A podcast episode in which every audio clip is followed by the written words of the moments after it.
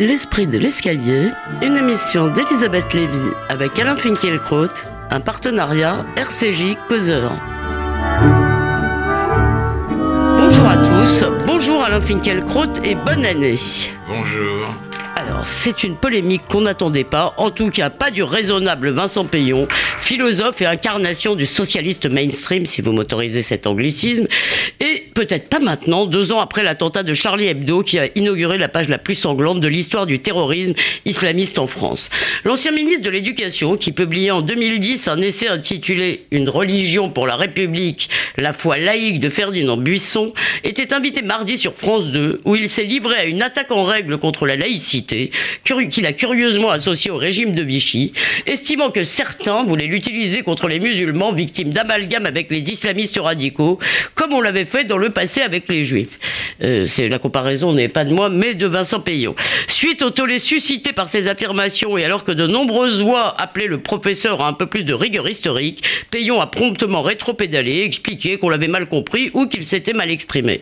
Reste Alain Finkielkraut qu'on a plutôt l'habitude d'entendre cette outrageante des stupides comparaisons dans les rangs de l'islamo-gauche d'Edoui Plenel ou à la rigueur chez les amis de Martine Aubry euh, que chez ceux de l'actuel président de la République. Alors vous me direz si la si cette bourde est une simple anicroche ou si elle traduit une évolution plus profonde de la gauche qu'on appelle encore pour quelques mois gauche de gouvernement.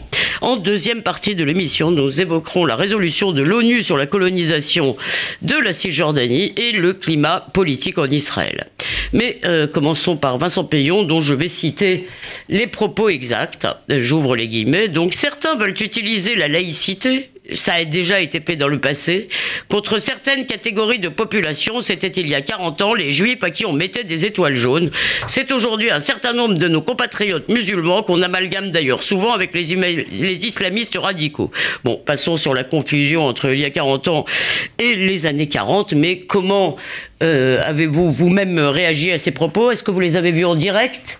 Ou est-ce que vous les avez entendus euh, ensuite? Je, les ai vus en tout cas, pas en direct, mais comme avec les nouvelles technologies, euh, on peut revoir euh, les euh, images.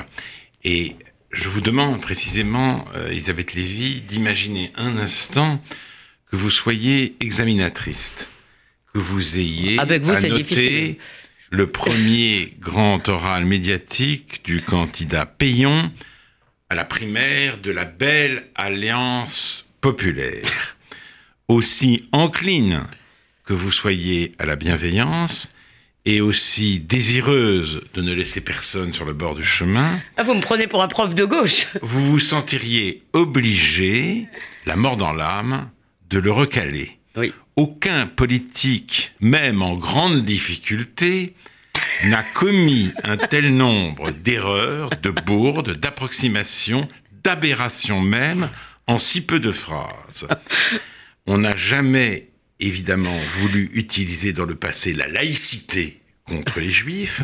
Ce n'est pas il y a 40 ans, mais dans les années 40, que les juifs portaient l'étoile jaune. Bon, ça c'est le plus pardonnable. Et il est particulièrement malvenu de laisser entendre qu'on obligerait aujourd'hui les musulmans à, arborer des signes distinctifs, alors même qu'avec l'interdiction notamment du voile intégral, le législateur est animé par le souci d'abattre le mur vestimentaire qui sépare les musulmans des autres Français afin d'assurer leur intégration. Quant à comparer la situation des musulmans sous Vichy ou dans les années 30 à celle des juifs d'aujourd'hui. Non, c'est l'inverse. Les musulmans d'aujourd'hui à celle des juifs de Vichy, mais peu importe. on a, Pardon. Quant à comparer la situation des musulmans d'aujourd'hui voilà. à celle des juifs à Vichy ou dans les années 30, à l'époque de Vichy ou dans les années 30, c'est choisir d'oublier que dans les communautés arabo-musulmanes, l'antisémitisme est, selon la formule du sociologue algérien Smaïl Hacher, déposé dans l'espace domestique, déposé dans la langue. Quand les parents veulent réprimander leurs enfants, ils les traitent de juifs. C'est oublier aussi qu'on chercherait en vain dans les années 30 ou 40 du XXe siècle, l'équivalent juif de l'État islamique et du terrorisme qui nous frappe. Et puis, excusez-moi, dans les années 30 et 40, il n'y avait pas des tribunaux, des lois, des condamnations euh, et un État de droit qui, évidemment, euh, protège les musulmans comme absolument euh, tous les citoyens. D'ailleurs, euh, tout le monde a pensé, bon alors évidemment, cette phrase, il l'a bien répété, s'adressait au Front National, c'était ça les certains. Tout le monde a bien vu en sous-texte que c'était contre Valls, mais est-ce que même le Front National est, passible de telles accusations. Bien sûr que non. Si vous voulez, est-ce qu'on peut faire euh, campagne de façon aussi mensongère? Cette analogie n'a aucun sens et il faut rappeler que Vincent Payon a été ministre d'éducation nationale. Il a fait la Il est agrégé de philosophie. Cette accumulation de bourdes énormes est d'autant plus surprenant de cet homme de la part de cet homme bardé de diplômes, qu'il n'appartient pas, et d'ailleurs vous l'avez souligné, vous l'avez signalé dans votre présentation, Elisabeth Lavie, qu'il n'appartient pas à cette frange du Parti socialiste qui, sur la lancée de l'anticolonialisme, ne cesse de euh, rappeler la France au respect des autres cultures, de lui rabattre son caquet, et qui d'ailleurs, à chaque fois que la culture musulmane est prise en défaut sur la question des femmes, dénonce l'explication culturaliste comme une forme déguisée de racisme.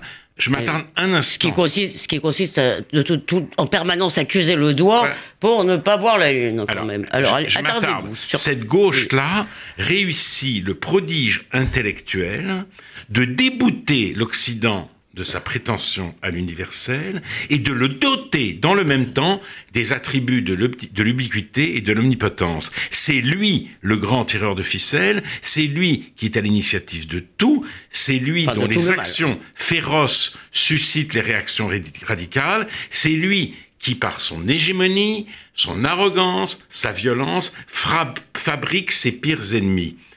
si vous voulez, pour le parti multiculturaliste, il n'y a qu'un seul sujet de l'histoire, l'Occident. Ce parti ne célèbre l'autre que pour mieux l'annihiler. Mais d'ailleurs, c'est le parti que vous avez vous-même, Alain Finkielkraut, appelé, le, appelé le, parti de l'autre. Et alors justement, Benoît Hamon, si vous voulez, est, est un. vous parlez de Benoît Hamon. Benoît Hamon, je, dis Benoît Hamon. je, fais, des lapsus, mais j'en fais pas tout le temps. Pardon. Benoît Hamon est euh, l'un des membres les plus éloquents de ce parti, justement. Euh, il le représente en quelque sorte à la primaire de la belle alliance populaire. Je peux pas me lasser de répéter cette formule. Et, à chaque fois que vous, dites ça, j'ai tellement envie de rire. donc, mais Payon ne mange pas de ce pain-là. Il a combattu l'idéologie tiers-mondiste. Euh, et, il le fait toujours. Alors pourquoi ce revirement? Eh bien, pour des raisons tactiques, vous y avez fait allusion, il s'agit de se démarquer de Manuel Valls et de cette conception ils sont, trop durs de la laïcité qui a fait jusqu'à présent, euh, jusqu'à ce qu'il se, jusqu'à ce qu'il soit candidat à l'élection, euh, euh, sa marque de fabrique. Donc il s'agit de se démarquer de Manuel Valls, mais à ces raisons tactiques s'ajoutent des raisons électoralistes. Les habitants des quartiers difficiles, des quartiers sensibles, des quartiers populaires, vous choisissez le, hein, l'épithète qui, qui, qui, qui, vous paraît euh, la, la, la, plus pertinente. Donc, les habitants de ces quartiers se sont inscrits massivement sur les listes électorales. En 2012, ils ont contribuer à l'élection de François Hollande. En difficulté partout et notamment dans les sondages, Vincent Payon rêve de rééditer l'exploit. Et c'est cela qui est particulièrement décourageant, particulièrement. D'autant plus qu'il aura sans doute la honte et le déshonneur, car, car euh, je ne vois pas de mouvement euh, dans nos banlieues, de mouvement d'enthousiasme, ni en sa faveur, ni en la faveur d'aucun autre euh, candidat de la belle alliance. Mais si nous allons au-delà de Payon, oui. on se rend compte que les défaites idéologiques du politiquement correct qui souvent vous réjouissent, et sans doute à juste titre, Elisabeth Lévy, ces défaites sont sans, sans, sans conséquence, car sur le terrain électoral, il reste très puissant. Ceux, ceux-là même qui le rejettent par conviction, si vous voulez le politiquement correct, comme euh, Vincent Payon, ils souscrivent par opportunisme. Mais Alain Finkielkraut, je crois... Et il y a, ça veut dire qu'il n'y a pas qu'un seul chemin, hélas, qui mène à la soumission. D'accord, mais euh, euh, peut-être euh, une objection, c'est que je crois que tout simplement, ça risque de se solder par la défaite, parce que je sens dans ce pays quand même une très grande inquiétude, et c'est ma dernière question sur ce sujet, si vous voulez, ça intervient, au moment où, pardon, je cite le numéro de causeur, je cite notamment parce que son auteur est décédé le 25 décembre, l'enquête que nous publions sur la RATP, mais il y a des tas de signaux partout, si vous voulez, où on voit l'avancée, le grignotage, l'emprise islamiste se renforcer, soit dans des territoires, soit dans des milieux, soit dans des entreprises.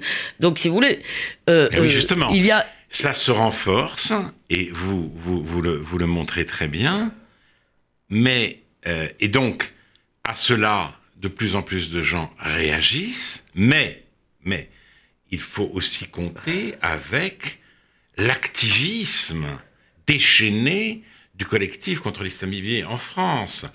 Euh, Marwan, Mohammad, traité comme un héros par le monde, par le monde et par la presse américaine, notamment le New York Times. Alors celui-ci euh, euh, pratique le harcèlement judiciaire. Pascal Bruckner en a été victime.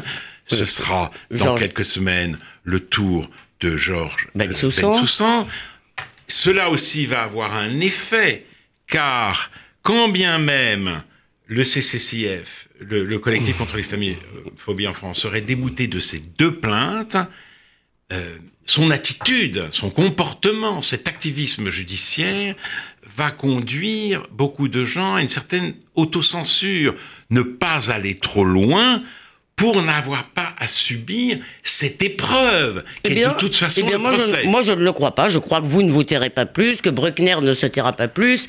Et par ailleurs, j'attire votre attention, j'en conclue là-dessus, sur le fait que je, sur deux tout petits faits, mais quand même significatifs, que même France 2 nous a donné à voir un reportage sur Sevran où l'on voit l'exclusion des femmes euh, et un garçon qui nous dit ici c'est le bled, c'est pas la France, et que même le Monde, le Monde, le, qui célèbre d'un côté Marwan Mohamed, a publié cette semaine un édifiant reportage sur la mosquée de Stein, où on voit un imam qui est très républicain, qu'il est d'ailleurs euh, réellement, qui n'a absolument pas vu que sa mosquée était devenue un vivier de recrutement pour l'État islamique. Donc, euh, même le monde, la, prise de conscience, Alain, progresse. Et les, la prise de conscience progresse. Le dénégationnisme des candidats socialistes, à mon oui, avis. Oui, alors, euh, Benoît Hamon a quand même dit, à propos de euh, ce reportage à Sevran, que c'était la situation des cafés ouvriers à la fin du 19e siècle.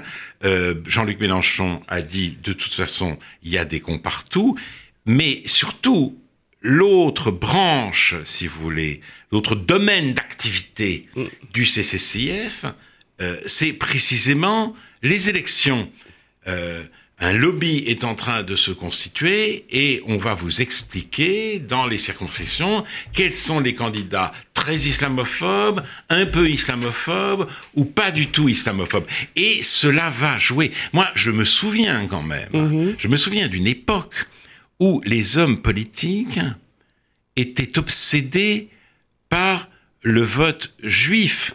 Certains hommes politiques de droite, qui étaient des gens irréprochables par ailleurs, à Paris, pas au Seine-Saint-Denis, étaient convaincus précisément que c'est du fait du vote juif que Giscard d'Estaing avait perdu les élections en 1981, euh, du fait de son comportement un peu étrange au lendemain de l'attentat de la rue euh, Copernic. Le vote musulman, c'est quand même une autre paire de manches. Au niveau local, où déjà l'électoralisme sévit, et là... Euh, oui, Xavier, Lemoine, Xavier Lemoine, le maire de Montfermeil, me dit que déjà, il a, euh, alors soit par le, biais de, par le biais de LV, par le biais des Verts, soit des listes euh, vraiment communautaristes euh, ouvertement, mais qu'il a déjà 15 à 20 de son opposition qui est islamiste ouvertement. Il y, a un clientélisme au niveau municipal et il risque d'y avoir en effet prise en compte de, du vote musulman par les candidats aux élections législatives et aux élections présidentielles. Voilà pourquoi la défaite idéologique du politiquement correct ne suffit pas tout à fait à me réjouir, car l'opportunisme est là aussi pour prendre les d'une idéologie très... Euh, très, très, très attaqué. Ne m'en veuillez pas, je me tairai pendant la deuxième partie, mais il faut quand même que je vous pose la dernière question. Est-ce qu'il n'y a pas vraiment, par ailleurs, en dehors de, de des, des, des, des, bêtises de, de Vincent Payon, est-ce qu'il n'y a pas un risque aujourd'hui que nous portions un regard qui devient de plus en plus hostile, non pas sur les islamistes, sur ceux qui, sur les séparatistes, etc., mais sur le musulman du coin de la rue, Alain Finkielkraut? Ah, Bien sûr, ce risque existe. Il faut sans cesse le dénoncer. En même temps, on est privé de mots, si vous voulez le pas d'amalgame, c'est un terme, c'est devenu une expression, ça, ça se dit en un seul mot et c'est complètement ridicule puisque c'est utilisé de manière absolument systématique, justement par ceux, si vous voulez, qui se soustraient à toute critique par la victimisation systématique. C'est ça la grande stratégie du euh, collectif contre l'islamophobie en France. On dit il y a un antisémitisme qui se répand euh, dans euh, euh, la, la, communauté arabo-musulmane, on le dit d'une manière qui choque, on crie à l'islamophobie. Et, et, et, ça évite de se demander si c'est mmh, vrai. si c'est vrai. Donc il faut aider les musulmans à sortir de ce confort de la victimisation et en même temps, et pour mieux les aider précisément, il ne faut, il, ne faut pas cesser de faire la distinction à laquelle vous nous appelez Elisabeth. Car bien sûr, la victimisation euh, que, que, vous dénoncez à juste raison n'empêche pas qu'il y a parfois des victimes. Voilà. Voilà. Alors, euh, passons à notre deuxième sujet. Ce sera peut-être le principal héritage de Barack Obama sur le Moyen-Orient, dans le fond. C'est grâce à euh, l'abstention américaine que la résolution 2234, qui exige la cessation immédiate de la colonisation dans les territoires palestiniens occupés, qui, colonisation qui menace selon elle la viabilité d'une solution à deux États. Cette résolution a été adoptée le 23 décembre par 14 voix, donc 14 des 15 membres du Conseil de sécurité et une abstention. Israël a répliqué sur le mode même pas peur, dénoncé la trahison du secrétaire d'État John Kerry et annoncé la réduction de sa contribution à l'ONU. Alain Finkielkraut, faites-vous partie de ceux qui pensent que ce texte, qui condamne par ailleurs les actes terroristes, est fondamentalement anti-israélien? Non ma réponse est claire et immédiate. J'en suis soufflé. J'ai été convié ce matin à participer à une manifestation de solidarité avec Israël et euh, pour témoigner justement de notre hostilité à cette résolution de l'ONU. Et on me demandait euh, de prendre la parole. J'ai décliné cette invitation du CRIF et je ne l'ai pas fait de gaieté de cœur, car je déteste hurler avec les loups et l'unanimité contre Israël m'inquiète toujours. mais il se trouve... Ne pas parler, ce n'est pas hurler. Hein. Mais il se trouve... oui. Il se trouve que... Oui, mais je pourrais, quand les loups hurlent, essayer de leur répondre de ma voix douce. Il se trouve que j'ai lu intégralement l'allocution prononcée par John Kerry pour expliquer justement euh, le vote américain, ou plutôt le refus euh, américain de, mettre son veto. de, mettre son veto. à la résolution de l'ONU dont, vous avez parlé. Euh, ces, ces, remarques de John Kerry, ce texte est admirable. Il est long et il est d'un tact, d'une rigueur tout à fait extraordinaire. Je pourrais contresigner chaque ligne. Kerry rappelle que l'administration Obama a bloqué tous les efforts, et qui sont très nombreux, de délégitimisation d'Israël. Il souligne l'ampleur du soutien militaire des États-Unis à Israël. Il dit que cet engagement a quelque chose de personnel pour lui. En 1986, il a fait son premier voyage en Israël. Il est allé à Masada. Il a nagé dans la mer Morte. Il est allé sur les hauteurs du Golan. Il a volé sur euh, l'espace aérien euh, d'Israël, il a pu se rendre compte justement de l'étroitesse de cet espace et du besoin de sécurité euh, d'Israël. Il condamne dans le même texte le terrorisme palestinien. Il condamne le double langage de l'autorité palestinienne. Il n'a pas de mots assez durs pour critiquer le Hamas qui, au lieu d'assurer une vie décente aux habitants de Gaza, détourne le matériau de reconstruction pour bâtir des tunnels et euh, menacer ainsi Israël d'attaques meurtrières contre les civile. Il ajoute que les colonies ne sont pas la seule cause, ni même la première cause du conflit. Mais il dit que les implantations qui se multiplient à l'est de la barrière de sécurité n'ont pas pour but de renforcer la sécurité d'Israël, elles alourdissent le fardeau sécuritaire qui pèse sur les épaules de Tsahal. Il dit que la, la, seule solution viable pour Israël, c'est la solution à deux États. Un seul État, Israël à ce moment-là euh, euh, a, le choix, soit euh, il, il, reste, il ne, peut pas, dans une solution à, un État, rester juif et rester démocratique en même il temps. Dit, il, dit, il a dit, je crois que son discours était, il faut choisir, en gros, il y a quand même, il dit ça, il dit Israël doit choisir entre être juif et être démocratique tout de même. Voilà, bien sûr, c'est ce qu'il dit, exactement. alors, je ne l'ai pas compris comme vous, moi. Il, a, il a dit. Il a dit L'idée d'Israël, c'est d'être un État juif et démocratique. Israël il faut ne choisir peut pas être, entre, les non, deux. Non, ah. il, dit, il dit, dans une solution à un État ah, où les Israéliens seraient minoritaires. Oui, il faudrait ou choisir. Bien, ils sont juifs et à ce moment-là, ils ne sont pas démocratiques puisque toute une partie de la population a brevet des droits. Soit ils sont démocratiques et à ce moment-là, Israël reste, cesse d'être un, État juif. Alors, moi, je voudrais tout de même vous soumettre juste un des arguments que, que de, de, William Goldnadel dans le Figaro. Il dit attention, cette résolution ne fait aucune différence entre Jérusalem, le mur des lamentations et les territoires qui ont été annexés en 67, hein, donc essentiellement la vieille ville, et le reste de la Cisjordanie. Qu'est-ce que vous répondez à ça euh, ah, Je réponds en tout cas que John Kerry fait la différence. D'accord. C'est clair, il, il dit que c'est pas du tout la même chose. Mais euh, euh, il, euh, Golnadel a, a, raison de, de, de, de, dire que le quartier de Guillot n'est pas une colonie, reste et, que... Et il dit aussi que cette résolution, disons, alimente le, le, le comment dire, le révisionnisme euh, palestinien, et que tout de suite, les Palestiniens ont d'ailleurs dit, et ont d'ailleurs évidemment parlé du droit au retour. Voilà. Oui, et là encore, sur le droit au retour, John Kerry est extrêmement clair. Voilà. Pardon. Maintenant, il, il, il, il, dit simplement que...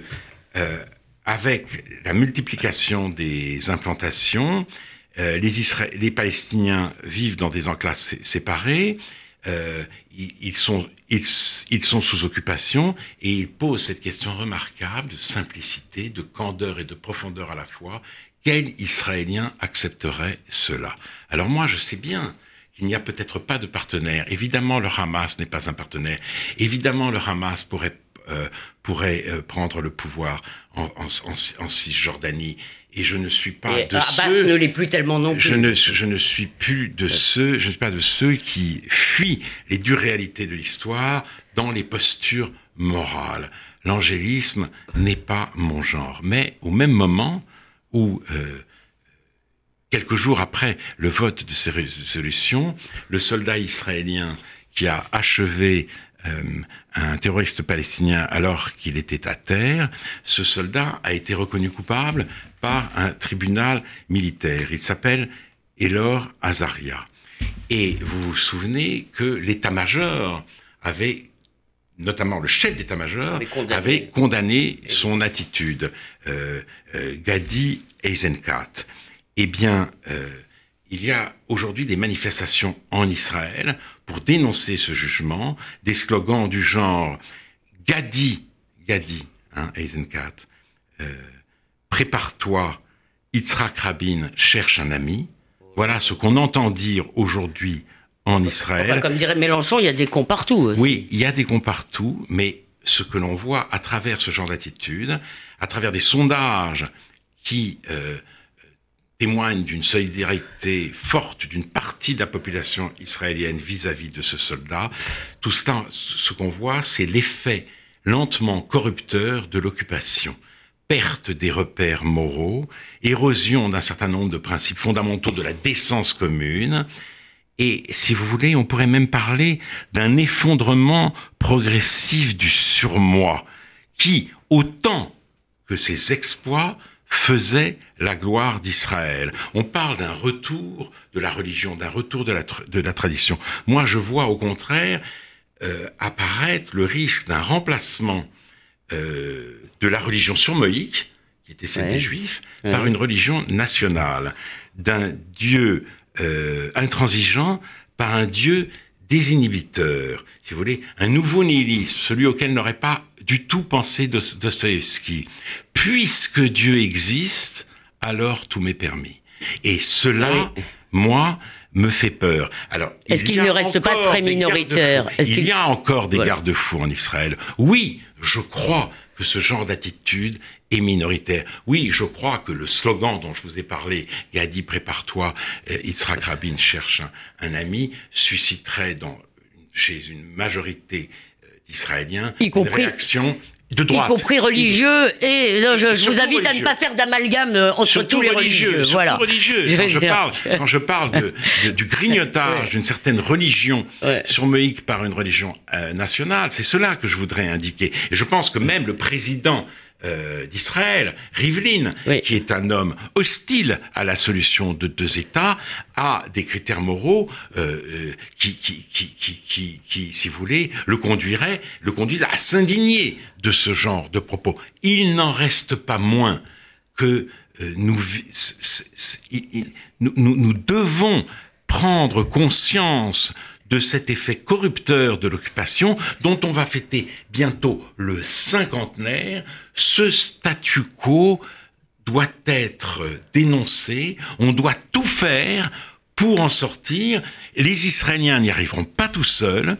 Je n'ai pas confiance forcément dans la partie palestinienne, mais il est tout à fait légitime de leur demander, en preuve de bonne volonté, un arrêt au moins provisoire, un gel de la colonisation pour que des négociations puissent reprendre. Donc là, vous pensez que la résolution de l'ONU n'est pas contre-productive, comme le disent certains, non. et euh, que, euh, euh, bien que Ban Ki-moon ait déclaré que l'ONU était une organisation absolument anti-israélienne, il l'a dit malheureusement après être parti, mais je pense pas qu'il faisait allusion au Conseil. Non, il fait, il, fait, il, parlait de l'Assemblée générale. Il fait sans doute allusion à l'Assemblée générale.